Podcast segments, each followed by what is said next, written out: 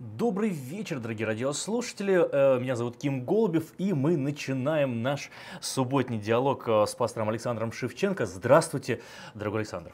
Здравствуйте, Ким и город Сакраменто. Э, очень рад, что вы э, пришли сегодня снова с нами.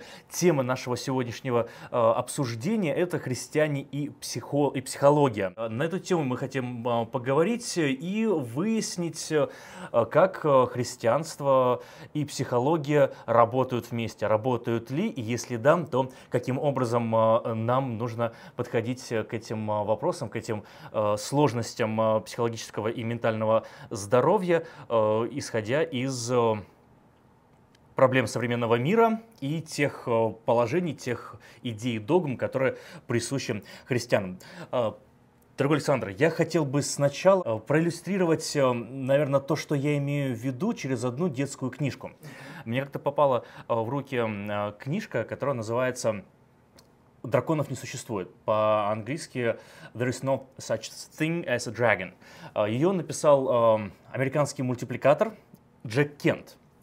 И э, я очень вкратце перескажу mm-hmm. эту, эту книгу и в конце задам вам вопрос, с которого я хотел бы и начать наш с вами сегодня диалог. Mm-hmm. Книга начинается так. Билли просыпается у себя в комнате и смотрит, у него э, сидит на кровати маленький дракон. Э, Билли погладил дракона, спустился вниз и рассказал об этом маме. Мама ответила, драконов не существует. Э, Билли вернулся в комнату и перестал обращать внимание на этого дракона, потому что зачем мне обращать внимание на то, чего не существует. Э, и дракон заметно увеличился. Сперва он был как кошка, потом он превратился в нечто большее по размеру, похожее на собаку. Эм, Билли спустился вниз э, и сел за стол, дракон сел на стол, Билли начинает есть блины, которые готовит мама, но всех блины забирает у него дракон, дракон становится все больше, больше и больше, Билли толком не достается ничего, и каждый раз, когда он пытается обратить внимание на этого дракона, говорит, мама, у нас дракон в комнате сидит, мама говорит, таких вещей, как дракон, не существует просто. Через какое-то время дракон занимает уже целую комнату, маме очень сложно убираться, она уже не может делать простые какие-то вещи по дому, э, потому что ей мешает этот дракон. Вот. И в какой-то момент дракон вырастает до такой степени, что он заполняет свой полностью дом. Проголодавшись, дракон видит проезжающую мимо булочную, булочный автомобиль, гонится за ним и, соответственно, убегая вместе с домом на своей спине. Папа приходит домой с работы, а дома нет уже. Дом, дом убежал. Вот. И ну, в конце этой истории только когда дракон начинает замечать, он начинает потихоньку уменьшаться. И в конце мама говорит, интересно, почему этот дракон таким большим стал? И Билли отвечает, наверное, он хотел, чтобы его заметили. Uh, вот к чему я это. Эта история, как я думаю, многие наши радиослушатели, и вы в том числе, uh, понимаете, аллегоричная, но она говорит о семье, о проблемах в семье. И вот у меня первый к вам вопрос. Uh, бывали ли вы в доме, где есть дракон? Интересно. Бывали ли вы в семье, где есть дракон? Да. А, да, бывал в ситуациях, где человек откровенно рассказывает о вещах, пытается привлечь к себе внимание, просит помощи, э, но настойчиво игнорируется своим окружением, в том числе своим душепопечителем или своим пастором.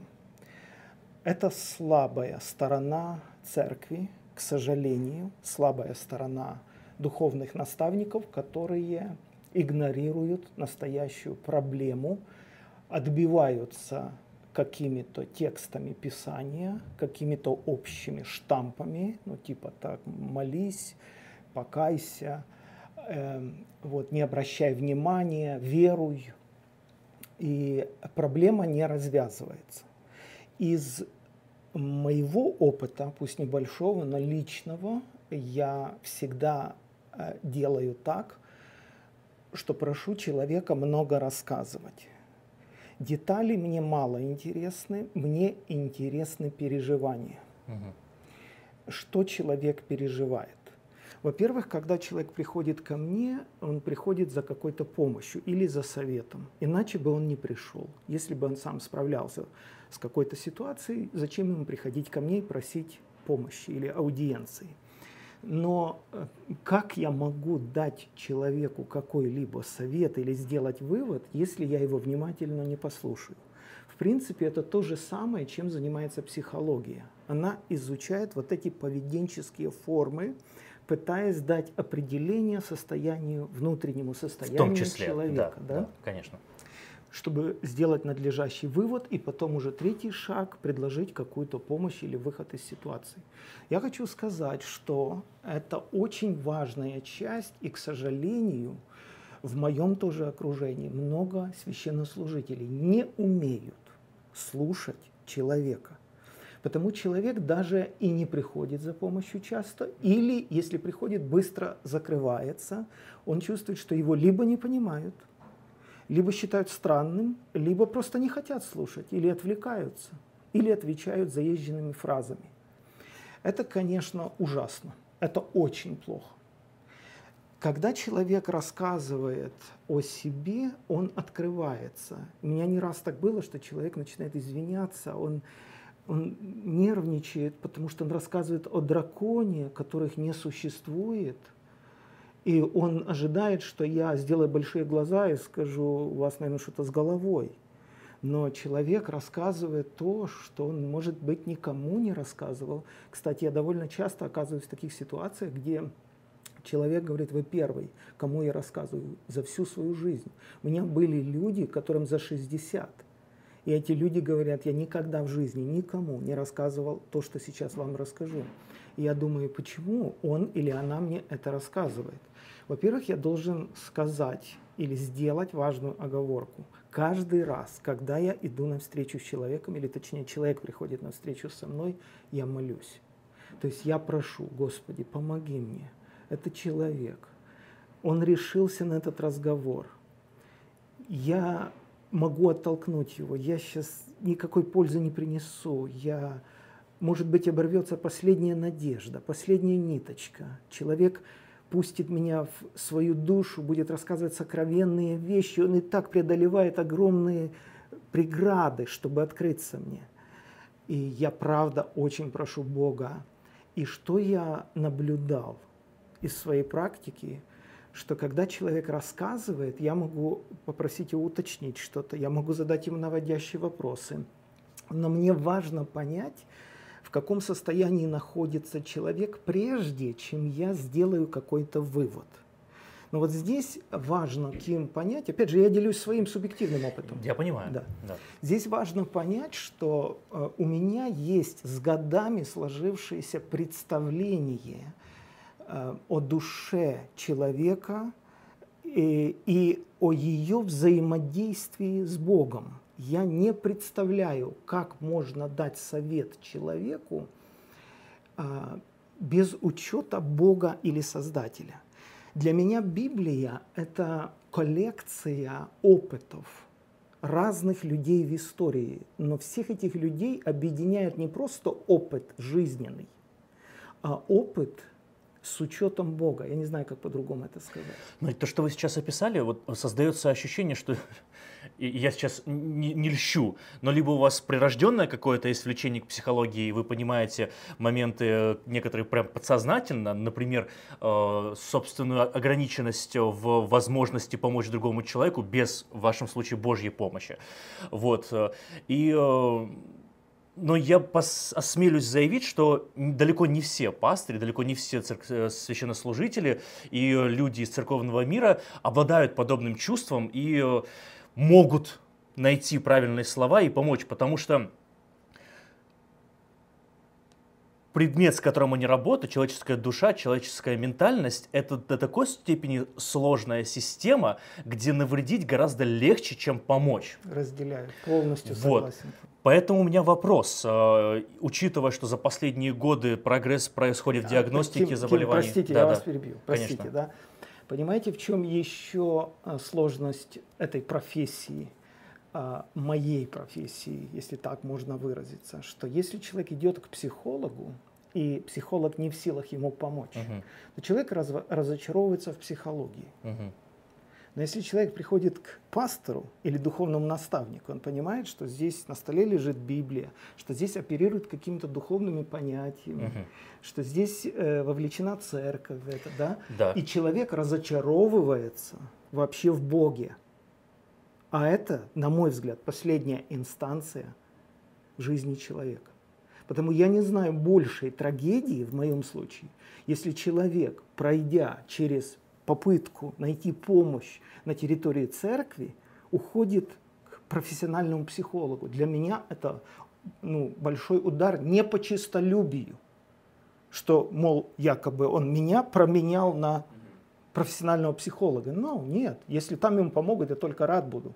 Для меня это удар по вере в Бога. Я, я причинил ему значительно больший вред, чем пользу. Да, это я с вами тут тоже как бы согласен, и отсюда и у меня возникает вопрос. Существует э, ощущение, восприятие, что в церковном мире есть некое табу на посещение психологов и психиатров. Оно негласное, разумеется, не писанное правило. Никто не говорит нет, в ни в коем случае этого не делайте и не запрещайте. Но у людей, у самих существует какое-то такое внутреннее ощущение э, ошибочности этого поступка, когда они идут к психологу. Почему это происходит? Я думаю, по нескольким причинам. А, есть несколько, я бы даже сказал, справедливых претензий э, по отношению к психологии, э, ну, по крайней мере, с точки зрения христианства. И также это может быть и обычная человеческая ревность, что, мол, мы тут знатоки души, мы, мы, мы тут с Богом на «ты», а ты идешь к кому? К светскому психологу. Как тебе не стыдно, мягко сказано, да? Но контраргумент на это найти легче. А как работать да. с первой частью? С первой частью я сделал себе несколько заметок. Например, почему христиане, в том числе я, в определенном смысле допускаю критику а, в сторону психологии. Угу. Это неоднозначное заявление, но в том числе. А, психологи претендуют на роль врача души. Я даже не претендую на эту роль.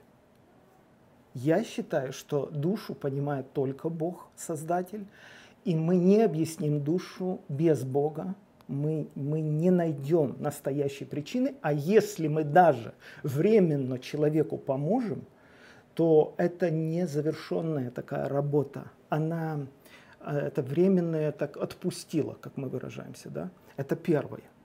Первое. Второе. Психология заменила грех неврозом, который надлежит, э, подлежит терапии. А вот Библия и вообще учение церкви, основавшееся на Библии, э, определяет вот главную причину всех душевных расстройств и даже вытекающих физических расстройств угу. человека и болезней. Это порог порог, если просто сказать, вообще эта тема пошла... Ну, вы имеете в виду грех, то есть... Да, грех. грех чуть ли да. не грехопадение Адама имеется, да, и, есть, является корнем для всех бед остального человечества. Так оно и есть. Так оно и есть. Это цепная реакция. Это, мы все в этом завязаны, кто больше, кто меньше. Но, но главная проблема – это разобщенность с Богом. Отсюда весь невроз. Я, я выпал из общения. Это как, как ребенок, которого отвергла мать он может, не может это сформулировать, но он все это чувствует. Я читал о детях, допустим, которые выросли в детдоме, э, они не плачут. Через две недели они перестают плакать. Представляете? Почему? Потому что к ним все равно никто не подойдет, а няни не подходят, потому что ты не можешь всех обнимать, их очень много. То есть его надо отучить плакать, и он приходит быстро, в течение двух недель к заключению, что я зови, не зови, все равно не дождусь помощи, внимания, ласки и любви. Но оно так только выглядит, что дети не плачут, но в душе накапливается огромный ком, который когда-то обязательно, эта пружина сыграет в обратную. Так точно и с душой человека. Человек вроде бы находит временную какую-то от, от, отдушину, то, то в хорошей дружбе, то может быть спорт, может быть человек выиграл лотерею, может быть человек влюбился, у него такая весна в отношениях да много всего. Человек признание, человек получил там высшее образование. Это все, конечно, на своем месте, и все это вдохновляет, но, но, как говорил мне один состоятельный человек, мой хороший знакомый, но больше всего я боялся возвращаться к себе в квартиру, потому что я там один. Первое, что я делал, я громко включал телевизор. Я ужасно боюсь быть один.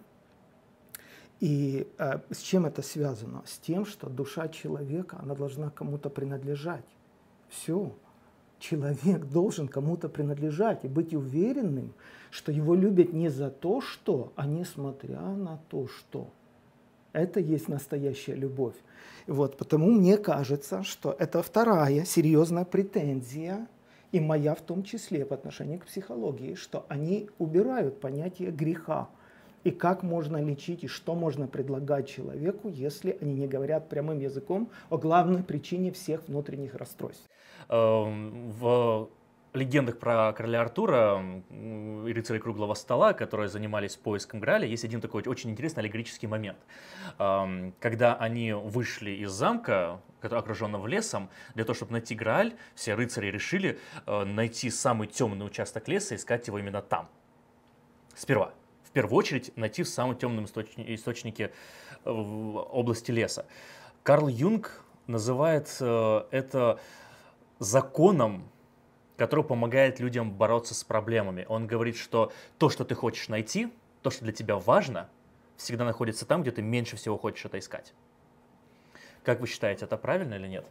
Вот последняя фраза меньше всего хочешь искать. Я бы то есть... ее сказал по-другому. Ага. Ты больше всего боишься. Больше всего боишься, да, да. Боишься пойти в то место, да, и вот да, то место, которое ты боишься да, пойти, да. там и есть проблема, туда надо идти. Согласен, разделяю, что человек в основном хочет снять напряжение, воспаление, сбить температуру, да. И потому в моей практике я очень часто спрашиваю э, в самом начале, вы согласны говорить откровенно? Угу. Или мы будем ходить кругами? Я занятый человек, вы занятый человек. Вы правда хотите пом- помощи? Давайте так определимся. Если вы не чувствуете, что вы согласны, открыто поговорить, вы меня не сможете поймать или упрекнуть в том, что я нарушаю принципы конфиденциальности. Таких людей вы не найдете в моем окружении. Вы можете быть уверены. Но просто так играть мне неинтересно. И Но плюс, это и без, безрезультативно. Оно без, безрезультативно, да. То есть человек часть рассказал, часть не рассказывает. Поэтому я часто спрашиваю человека несколько вещей. Первое, вы уже к кому-то обращались, вы к кому-то ходили? Раз. Номер два. Вы согласны говорить обо всем? Или вы будете полутонить? Вот. И, конечно же, третье, это я постоянно молюсь и проверяю свое сердце на предмет, заинтересован ли я в этом человеке. У меня были люди, ну, которые я просто боролся, они меня вызывали, ну, просто отвращение из-за того, что они делали. Это настоящие преступники. Настоящие преступники. У меня даже были случаи с некоторыми наемными убийцами – Э, то есть э, это очень тяжело внутри остаться в позиции, в желании помочь человеку выйти. Очень сложно. Но если я только теряю вот это внутреннее настроение, я становлюсь бессильным ему помочь. Это специалист-психолог или это все-таки церковь, кто лечит только симптомы? Нет, это спекуляция утверждать, что церковь лечит проблему человека. Угу. Церковь не спасает. Спасает Христос. Он спаситель. Церковь это собрание или общество спасенных людей, я бы так выразился. Но в Средневековье церковь часто спекулировала, этой темой, что якобы за пределами вот нас у вас нет никаких шансов. Я выражусь по-другому за пределами Бога, не имея общения с Богом, не установив хоть каких-то личностных отношений с Богом, не помирившись с Богом, а, человек э, не сможет помириться с собой. Вот это моя формула. Человек сам себя не найдет за пределами Творца. Человек должен прийти к Творцу, чтобы понять себя, я могу отыскать себя только в Боге. За пределами Бога я себя не найду. Спасибо. Э, панические атаки, депрессии, психозы, расстройства – это другие сферы тоже ментального здоровья, которые сейчас набирают какой-то особенный оборот. Э, как к ним относится христианство? Что делать, если у человека паническая атака? Что делать, если человек в депрессии? Что делать, если у него происходят какие-то э, психозы, расстройства в плане даже там повышенного голоса на, на детей, ссор громких в семье и депрессивно даже маниакальных каких-то расстройств? Что делать в этом случае с христианской точки зрения? Вы знаете, Ким, это все связано с разладом, с внутренним расстройством человека. Человек разбалансирован внутренне. А, он, его заводит все. Кто-то сказал, такому даже соловьи мешают. Кстати, жить. извините, что перебью. Любой повод его заводит. Есть философы и э, психологи, которые, между прочим, винят в этом э, современный уход от церкви в целом.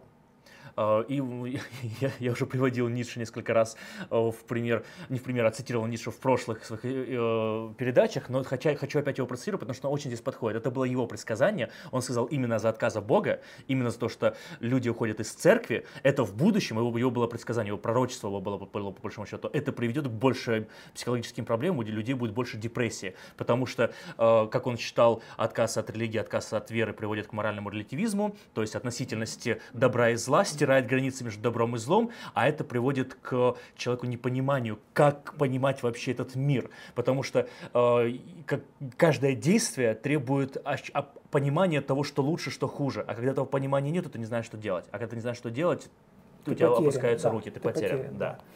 А, да, в этом отношении можно согласиться с Ницше. А, в то же самое время, когда люди идут в церковь, мы уже это сказали, э, клирки, священнослужители часто тоже спекулируют этим. То есть, что уход из церкви, что приход в церковь, но только в лице священников, вот этих посредников между Богом и человеком, в принципе, проблема тоже не решается или решается относительно. Человек должен вернуться к Богу. Как это сделать? Об этом можно говорить много. Что это значит? Убрать барьер, преграду и правильно посмотреть на себя, как, как Бог смотрит на нас. В этом отношении нам помогает Библия. Почему я сказал в начале передачи, что Библия – это собрание опытов разных людей, не просто жизненных опытов, но, жизнь, но опытов с учетом Бога, как они выходили из ситуаций. Очень часто Давид, например, говорит, что унываешь ты, душа моя, что смущаешься? То есть он разговаривает с собой. Это не просто какие-то зомби, которые читают определенные молитвы.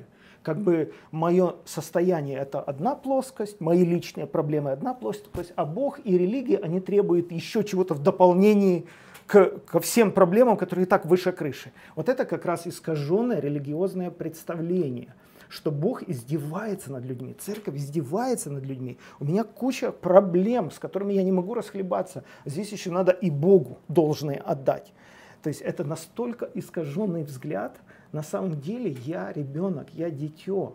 Я читал где-то о конкурсе, который был, а, не помню, где-то в Британии, э, конкурс на тему мир. Кто как себе представляет мир в смысле покоя.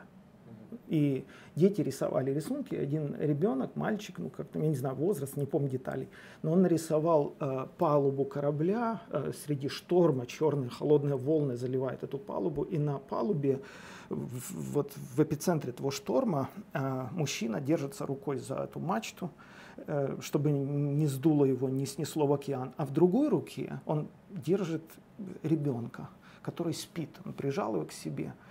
И, и картина называлась «Мир». То есть ребенок не учитывает, не понимает происходящего вокруг. Он может спать, вот, находясь, может быть, за мгновение даже до смерти.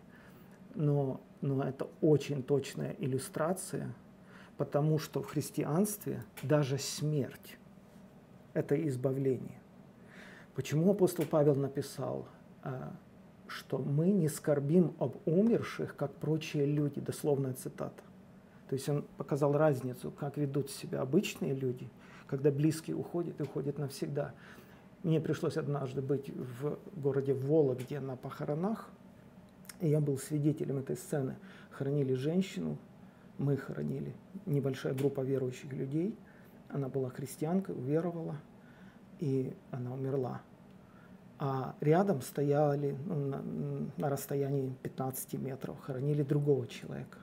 И я видел, как люди теряли сознание, какая истерика была. Они падали на это тело, как они кричали. Это ужасно больно. В принципе, произошло одно и то же. И здесь люди хоронят близкого, и там. Но почему такая разная реакция? Потому я сказал, что даже смерть это избавление, потому что мы верим в воскресение мертвых, потому что так написано в Библии. Поэтому я даже не представляю, как можно помочь человеку, вот когда даже наступает смерть у, у кого-то из близких. Я не знаю, я не умею. Врать тоже не умею. Давать какую-то надежду человеку. Надежду на что? Я не знаю. Поэтому я точно бы не был психологом, если бы, э, если бы я не был верующим. Вот к вам приходит, допустим, человек и говорит, и у меня погиб близкий человек я в депрессии, мне больно, это естественная реакция на смерть, на потерю, даже с верой в воскресенье. Человек все равно может страдать, потому что у него не хватает ему этих минут, секунд, потому что родственная связь была очень такая тонкая и близкая. Мириады причин, которые могут привести человека и поставить его в состояние депрессии. Он говорит, я хочу пойти к психологу. Как вы считаете, стоит мне сделать или нет? Что вы ему скажете? Я бы попробовал ему помочь конечно, если бы он захотел пойти к психологу, я ни в коем случае не препятствую этому человеку. Лишь бы ему помогло. Просто я не знаю, что может предложить психолог. Когда я приехал в свою деревню а, в Украину и подошел к могилке моего дедушки, это отец моего отца, там написано слова Христа. «Я есть воскресение и жизнь. Всякий верующий в меня, даже если умрет, оживет». Вы можете верить, можете не верить. Я чувствовал такую, такое умиление внутреннее. Я сказал, я буду так жить, чтобы встретиться с этими людьми. И я не знаю, это мои корни, это моя вера. И это дает мне способность просто жить в покое. И с таким же дерзновением, с такой же уверенностью убеждать других людей. Поэтому я бы этому человеку однозначно предложил помиритесь с Богом тогда у вас возрастают шансы на встречу с вашим близким человеком. Спасибо, принимаю. Э, теперь я хочу шагнуть на более сложную тему, на тему даже психиатрии. Если психологи все-таки это не врачи, это больше люди, которые занимаются анализом, то психиатры это все-таки врачи. Это именно область уже медицины, а не философия. И э, очень, особенно сейчас, опять же, с прогрессом в диагностике, э, сплошь и рядом появляются такие диагнозы, как там, расстройства аутистического характера, проблемы э, с социализацией э, у людей, которые никогда не диагностированы вообще, биполярные расстройства, когда э, родители живут, живут всю жизнь, даже не знают, что у них реальные психиатрии, уже не психологические, я говорю, а психиатрические проблемы. И это приводит к проблемам в семье, это приводит к сложностям в отношениях. Вот. И что делать в таком случае христианину? Вы бы поощрили походы и э, общение именно с психиатром для диагноз... диагностирования сложных психиатрических заболеваний, чтобы предотвратить в будущем проблемы ребенка, который родился в этой семье? Кто-то где-то сказал, что а, а, лучше плакать у психолога, чем смеяться у психиатра. Да, потому однозначно а, человек должен разговаривать, он должен идти к кому-то, он не должен запускать свою ситуацию, он не должен уходить в себя. Вроде бы понятные вещи, но, похоже, многие люди их не слышат. Они то ли стыдятся, не зная настоящих причин. Как вы говорили, страшно идти в то самое место. Да, да, да. Страшно идти в то самое место, и он не уверен, любят ли его здесь. Его здесь ждут, и, ну, как бы в нем здесь заинтересованы. То есть, понимаете, да, я должен быть компетентным, ну, хоть чуть-чуть, ну, хоть отчасти и человек решается рассказать мне какие-то тайны 20-летней давности, с какой стати? Я вообще специалист хотя бы в какой-то мере. Раз. Номер два. Я а, в нем заинтересован? Или это просто клиент? И он для меня средство просто добыть деньги. Для врача все-таки психиатры тоже из тех, кто дают клятву Гиппократа. Понятно, что ну, сейчас понятно, это уже да. не тот смысл имеет, как раньше, да. но тем не менее, не навреди, главная задача должна быть этого я человека понимаю, в идеальном мире. Я все понимаю, но я просто пытаюсь сказать, почему люди не идут часто, не обращаются за помощью, когда уже э, запускают ситуацию так, что уже потом уже дальше некуда, уже родные его везут. Да, чтобы... но одна из причин, потому что по не надо идти. Это тоже одна из причин. А в моем окружении, я, по крайней мере, никогда так не говорю и не советую так говорить. Если я не могу помочь, идите, стучитесь в другие звери, э, двери. То есть э, главное, чтобы это не были какие-то методы, явно противоречащие ну, христианским принципам. Там гипноз, другие вещи разные, где уже человек, ну, ну короче, это другая тема. А в отношении э, медицины я допускаю пользу от медицины и от таблеток допускаю. Если это может, скажем, агрессивного человека, который уже не владеет собой, э, как это американцы говорят, calm down, да, он может как бы, ну, ну, хотя бы выспаться, хотя бы выспаться, потому что он буйный, и, и, и его уже нервная система не справляется, э, или его родные уже вымотаны или этот человек ну, должен сам э, притормозить его активность, да, чтобы, чтобы разобраться. Но опять же, это э, э, на завершающей стадии проблемы не решает. Это не решает проблемы. Оно, оно может помочь, это как часть процесса, согласен, но сказать, что медикаменты могут вылечить душу, убедите меня –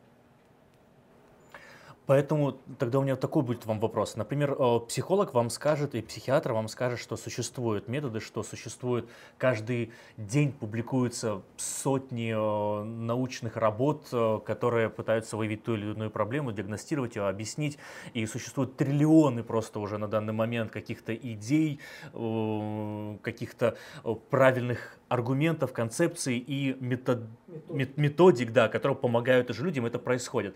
И, допустим, э, допустим, вот э, вы все это узнали, допустим, вы даже увидели какую-то ценность в этой работе, и при этом э, люди, которые даже не так, дайте я правильно сформулирую.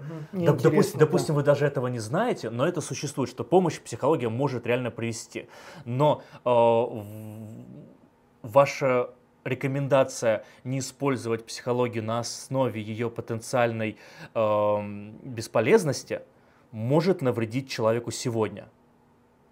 Э, что делать? Мог, могут быть реальные последствия для личности в зависимости от христианской позиции. Что делать в такой ситуации? А, если, если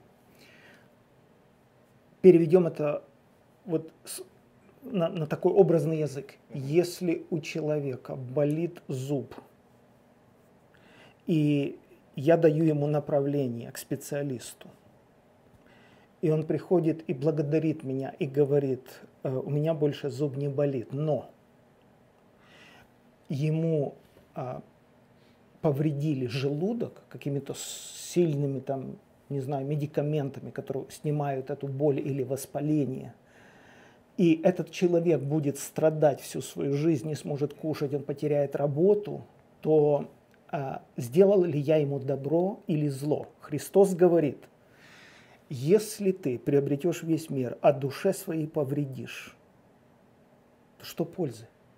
Следовательно, если я направляю человека к специалисту, и его проблема решилась, он приходит ко мне, его глазки светятся, он где-то летает – счастливый. Но на самом деле я понимаю, что этого человека отдалили от сути, отдалили от настоящего решения, которое, опять же, в моем понимании связано с миром, с Богом, с примирением с Богом. Когда человек помирился, он становится на дорогу исцеления, он становится на дорогу восстановления.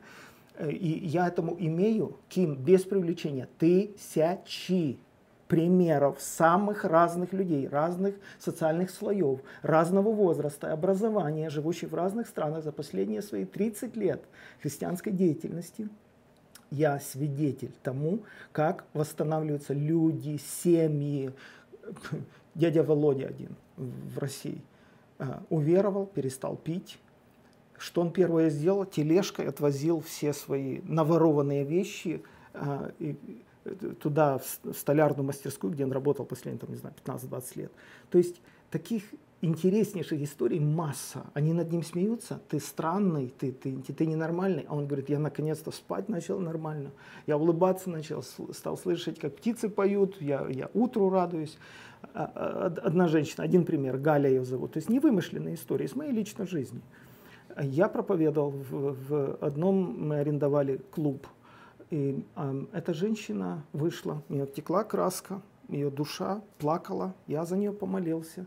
Она возвращается в следующее воскресенье и говорит, вы знаете, что со мной произошло вот на неделе? Я пришла домой, у нее дочь, лет 6-7, девочка. Я пришла домой, говорит, я посмотрела, как у меня грязно все в квартире. Как же так может быть? У меня страшно грязная квартира. Я, говорит, всю ночь э, стирала шторы, убиралась, я дочь выкупала свою. Я, я просто удивилась, как все грязно. Ну почему я этого раньше не видела? На утро, говорит, я всю ночь работаю, на утро поднималось солнце, я подошла к окну, я посмотрела и подумала, как красиво. Почему раньше не было таким красивым восход солнца? И а, она говорит, так это то же самое окно. Я здесь живу последние 20 лет. Почему? И а, человек рассказывает, насколько поменялся мир. Да не поменялся мир. Все то же самое. Поменялся человек внутри. Что-то серьезно произошло внутри.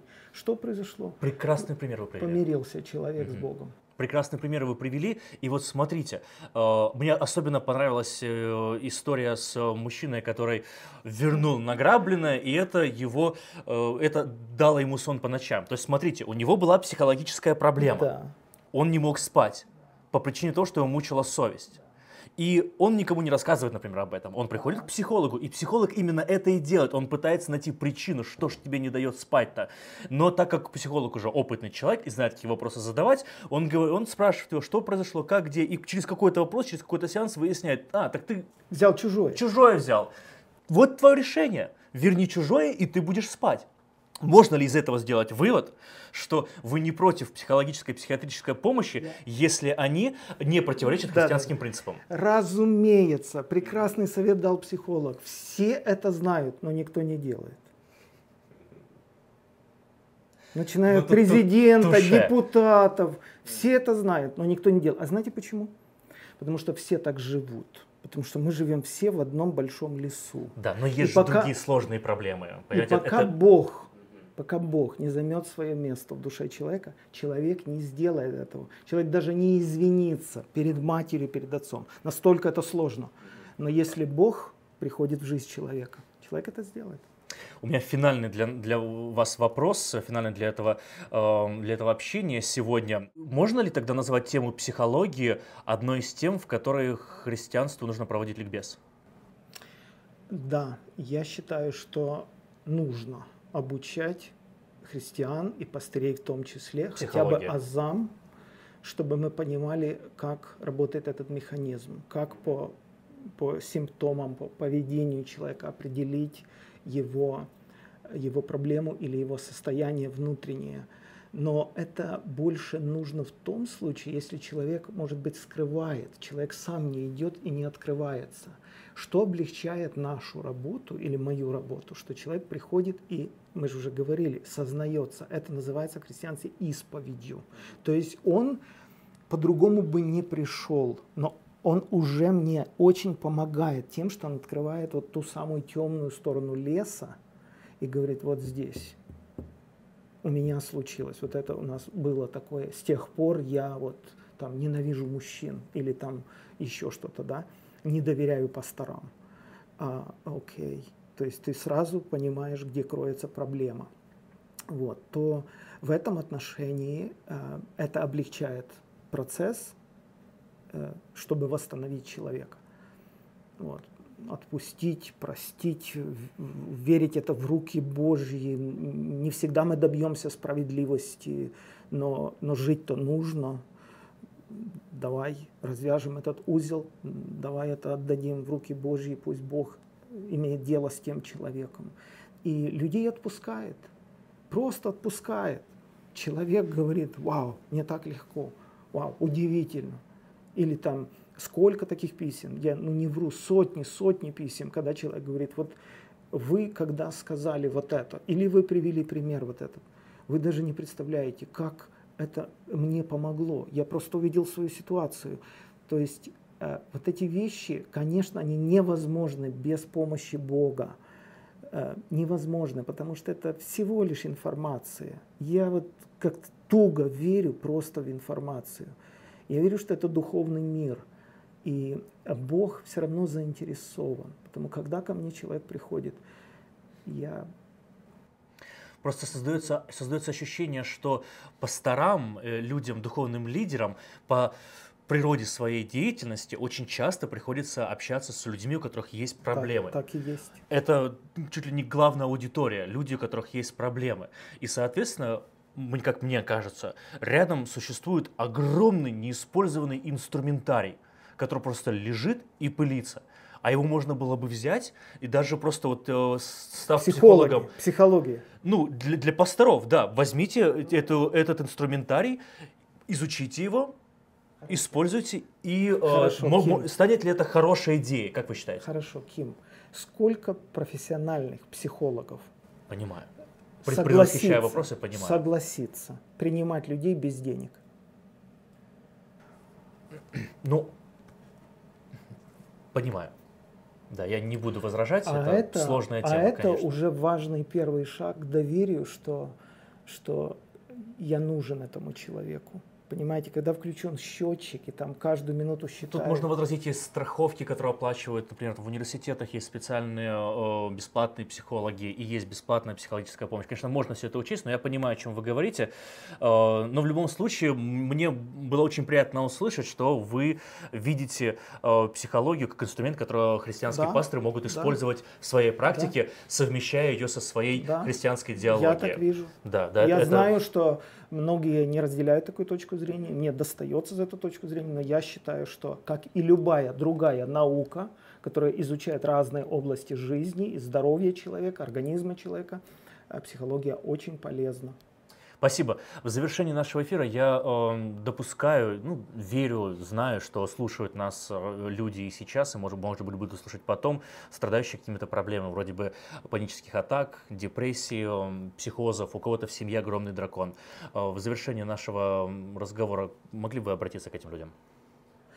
Со своей стороны могу сказать, что я живу в городе Сакраменто, что у нас есть хорошая команда духовных работников из разных стран. Мы годами собирали этих людей. У нас где-то 22 человека есть такие в команде, специалисты. Вот. Если вам правда нужна помощь, и вы хотите один на один поговорить с человеком, который компетентен в своей сфере, и это без денег, э, вам уделят сколько нужно внимания по зуму, по скайпу, за вас будут молиться и вам дадут профессиональный совет. Многие из этих работников наших, они профессиональные психологи также, и они христиане. Вот. Потому, если вам правда нужна помощь, обращайтесь, мы будем стараться вам помочь. Спасибо большое, Александр. Очень рад был с вами общаться. Наш следующий эфир запланирован уже на июнь. Я забыл дату, но потом озвучу. Да, очень с нетерпением жду нашего следующего общения. Спасибо, Ким. Спасибо вам. Один из наших преподавателей – это Лидия Глебовна Лысюк. Лидия Глебовна, мы очень рады. Нам некоторые люди порекомендовали вас. Мы посмотрели некоторые интервью, где вы излагаете вот ваш предмет. И э, мы поняли, что есть много э, вещей, которые христиане либо слабо понимают, либо они сознательно как-то дистанцируются от этих тем, боятся этих тем. И э, в то же самое время это область нужды. Э, Много очень есть в обществе неразрешенных, неразвязанных узлов в области души человека, да, и э, в то же самое время и я пастор, и много есть э, духовных людей, э, которые пробуют помогать людям решать эти проблемы, эти вопросы, э, но э, у людей нет образования именно в области психологии и даже философии. У некоторых есть, но это совсем небольшой процент. Потому э, в двух словах расскажите, пожалуйста, э, ваш карьерный путь, где вы учились, где вы преподавали, преподаете. Да. Э, Я закончила Московский университет, факультет психологии. Э, Там же я поступила в аспирантуру, защитила диссертацию. И после этого поехала преподавать в Брестский государственный университет. И Мои любимые предметы – это психология развития. Э, При случае, может быть, я расскажу более подробно о том, как я пришла именно к этому предмету – психология развития. Э, Потом я работала в Бресте, преподавала психологию развития и ряд других предметов. Э, Где-то 92 год я поступила в докторантуру подготовила докторскую диссертацию, тоже в области психологии развития. Но я всегда э, внутренне как бы между двумя сферами деятельности разрывалась. С одной стороны, научные исследования, а с другой стороны, желание помогать другим людям. И то есть я занималась всегда практической психологией. Хотя э, я не противопоставляю науку и практику. Это неправильный вообще подход. И об этом тоже нужно говорить. Потому что очень часто э, люди не очень профессиональные говорят, ну, наука – это одно, а практика – это другое. На самом деле, следуя словам э, Клайва Льюиса, наука и практика разделения – это ошибочно. Есть правда, которую мы с разных сторон познаем. Вот это очень важная позиция. То есть, получается, всю вашу сознательную жизнь вы э, занимались только вот в области психологии? Да, да, я занималась психологией вот с разных сторон. Э, какой-то период я больше научными исследованиями, в какой-то период больше практической работой занималась. Вы можете сказать, что это ваше призвание, вам это нравилось, вы это любили делать, это ваше? Я уверена на сто процентов, потому что э, даже вот тот путь, который я прошла, когда ко мне это пришло, я считаю, что вот это действительно открытие моего призвания, и я полагаю, верю даже, что это то призвание, которое во мне заложил Господь Бог. И вы это говорите а, даже о той части своей жизни, когда вы еще с Богом не встречались и, можно сказать, вы не уверовали еще. Вы все равно считаете, что вас вел Бог. Я на сто процентов уверена в этом. Э, ну, интервью не позволяет рассказать этот путь, но кому интересно, я потом могу рассказать об этом пути, о том, что действительно это водительство Божье в моей, в моей жизни. И поэтому психология, вот именно как профессия, как специальность, это вот то, что хочет Господь. Есть много для меня таких событий, которые действительно подтверждают. Бог меня вел и ведет в этом направлении. Лидия Глебовна, вот я как бы вот этой частью вот своего тела чувствую, как э, критика сыпется, как, как э, большой процент верующих людей говорят, что психология, что это с Шевченком? Что это они задумали? Что это затеяли? Что, нечем заниматься? Если вот для нас, как для первоклассников, объяснить, что такое психология? Можете дать определение, вот, как говорится, на пальцах? Объясните нам. Э, ну, начну с того, что вообще душу человека создал Господь, так же, как и все остальное. Все, что создал Господь, создано по определенным законам. Мы изучаем законы физики, химии, биологии. Душа – это тоже не произвол и не хаос – это то, что создано Господом, и это наивысший уровень Его творения. И поэтому Бог хочет, чтобы, как все иные творения, точно так же и душу мы познавали. Познай самого себя, да, вникай в себя. В Библии об этом говорится. Но почему-то мы полагаем, что вникание в себя – это какая-то крамола для христианина – Странно, правда, да? И вот психология, она занимается изучением законов жизни человеческой души. Почему на мой взгляд, вернее, вот я как-то размышляла над этим, почему христиане так воинственно относятся к психологии. Скажу, потому что душа – это поле битвы Бога и дьявола. И чем меньше люди знают о том, как устроена и функционирует душа, тем радостнее дьявол – Потому что если человек не знает сам себя, не знает, как управлять собой, не знает, как защитить свою собственную душу от всяких посторонних влияний, то кому это на пользу, кому это на радость? Поэтому вот я считаю, что душа – это поле битвы, и психология – это форпост этой битвы. И поэтому христиане должны очень разумно и рассудительно подходить к познанию самих себя, к познанию души другого человека, законов поведения человека. Эм, спасибо, достаточно понятно, для меня понятно. Скажите, но разве Библия не дает э, исчерпывающие ответы на вопросы о душе человека? Мне кажется, это главный аргумент многих верующих людей, что разве недостаточно Библии? Или разве Бог, там, патриархи, пророки, апостолы не владели пониманием или ну, знанием души человека? Разве они не объяснили э, все эти симптомы внутренние э, в священных писаниях? Почему нужно обращаться к светской науке? Я бы не говорила вообще светская наука. Вот мне кажется, что это неправильный тезис изначально. Есть наука как деятельность человека, направленная на познание творений Божьих. И наука-то зародилась, как известно, в монастырях начали э, заниматься наукой, научной деятельностью верующие люди, христиане начали заниматься. Поэтому наука – это то, что дано от Бога, это дано, дано желание, потребность и способность человека познавать, как Бог устроил мир. Второе, то, что касается того, что в Библии описано.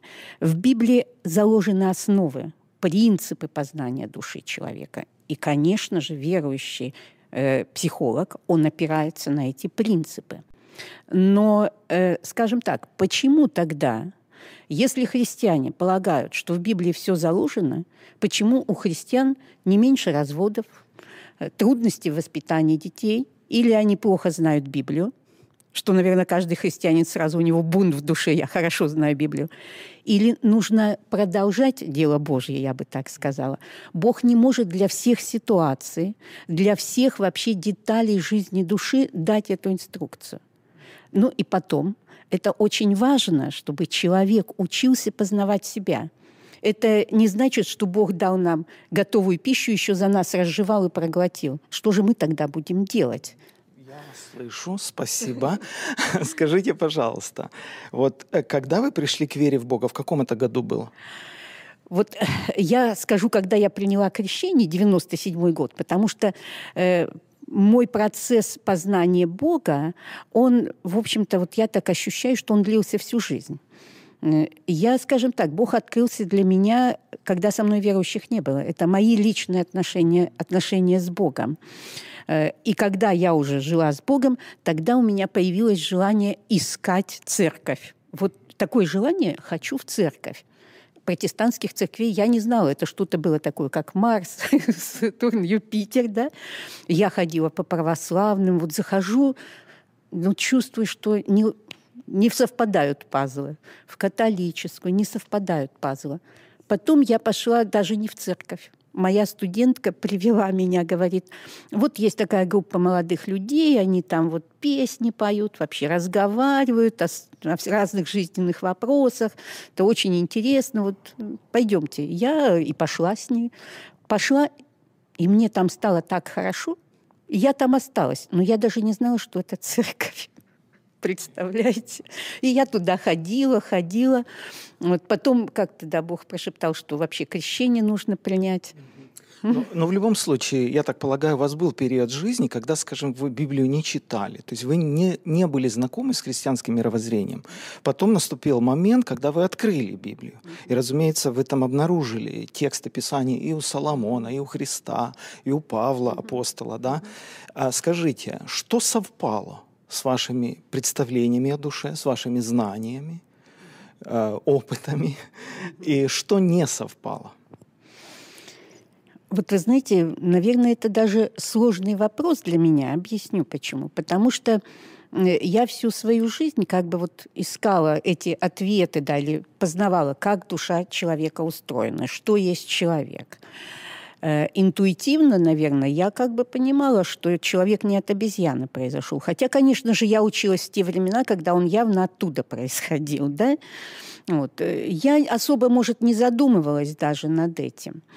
Э, и когда я стала читать Священное Писание, у меня не возникало вообще никаких противоречий с моим внутренним ощущением. Да? Вот, так оно и должно быть. Я, наоборот, было такое ощущение, что вот, наконец, я нашла то, что соответствует моим внутренним пониманиям, представлениям, но они, может, были интуитивны, не оформлены. Библия помогла, наверное, мне структурировать то, вот, что, э, то, что я знала. И наступил такой период, когда я вот так, так погрузилась в Библию, вот честно скажу, что э, внутренний конфликт между моим профессиональным знанием и библейским возник, но это не конфликт скорее знания, а конфликт того, что я должна делать делать? Мне, либо я в церковь должна уйти, либо я все-таки должна преподавать психологию. И были такие моменты, когда я не могла читать эти психологические тексты, потому что в Библии мне казалось это все просто ясно, а в психологические тексты ты читаешь, они какие-то абстрактные порой, нежизненные порой, да? Вот. Но поскольку я понимала, что мое это призвание – это скорее нести Слово Божье за пределами церкви, в рамках того, что мне дал Господь, и я приняла, да, вот такое решение внутреннее после такой борьбы, что я буду работать вот именно в сфере психологии, помогать, преподавать, но с этим моим уже определившимся мировоззрением, я бы так сказала. Я понял. Лидия Глебовна, но все равно мы вынуждены признать, что психологи и известные имена – это были люди и атеисты в том числе, и явно отрицали Бога. Если брать того же Ницше, э, есть, ну, как философа.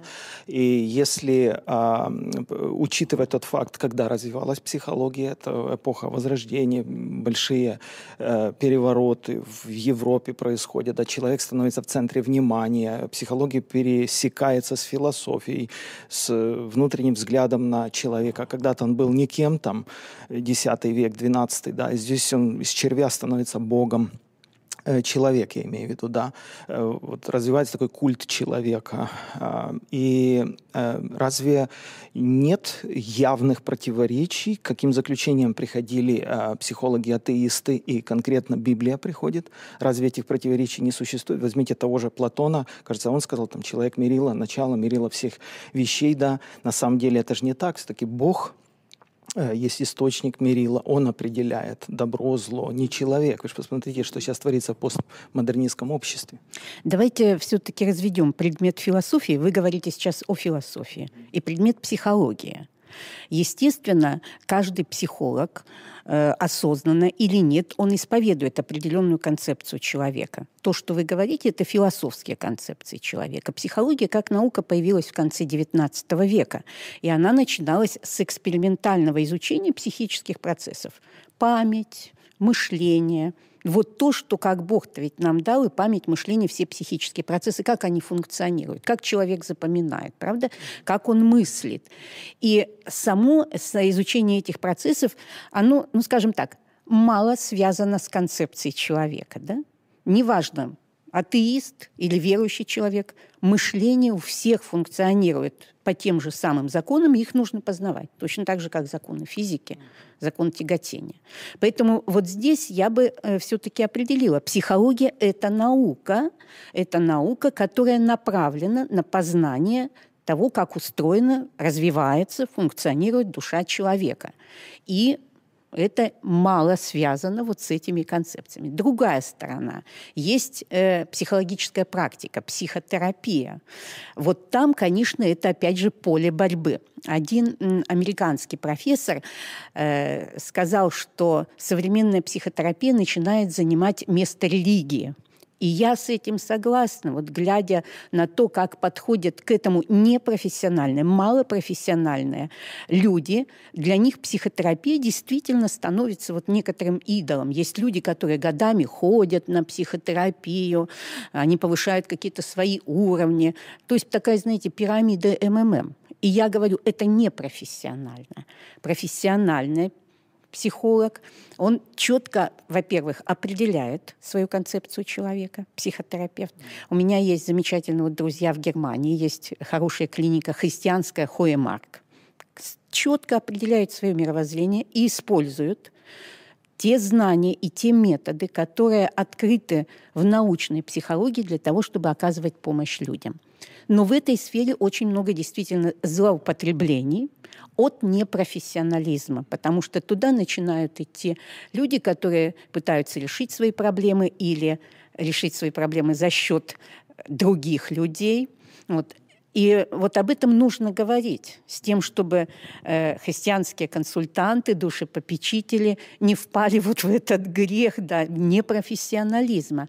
Здесь очень четко нужно обозначать свою концепцию человека. Все испытывайте, хорошего держитесь. Это вот тот принцип, который должен сопровождать.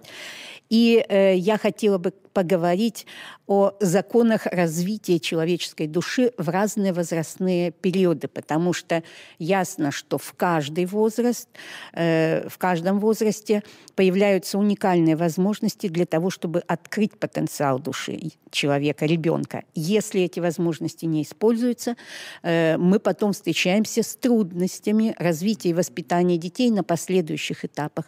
И я думаю, что в принципе каждый человек, который разумно подходит к воспитанию детей, должен знать, в каком возрасте что должно появиться и как способствовать тому, чтобы оно появилось, и, соответственно, обращать внимание на то, что мешает развитию души человека. Ну, простите, как бы вы напросились на последний вопрос, наверное.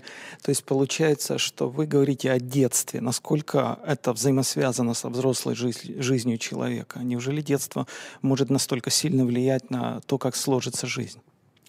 Э, да, есть вещи, которые, э, скажем так, если в определенный период они не появляются, то это затрудняет появление других, более сложных структур психики, да, и влияет на всю жизнь человека, да. И мы это должны понимать.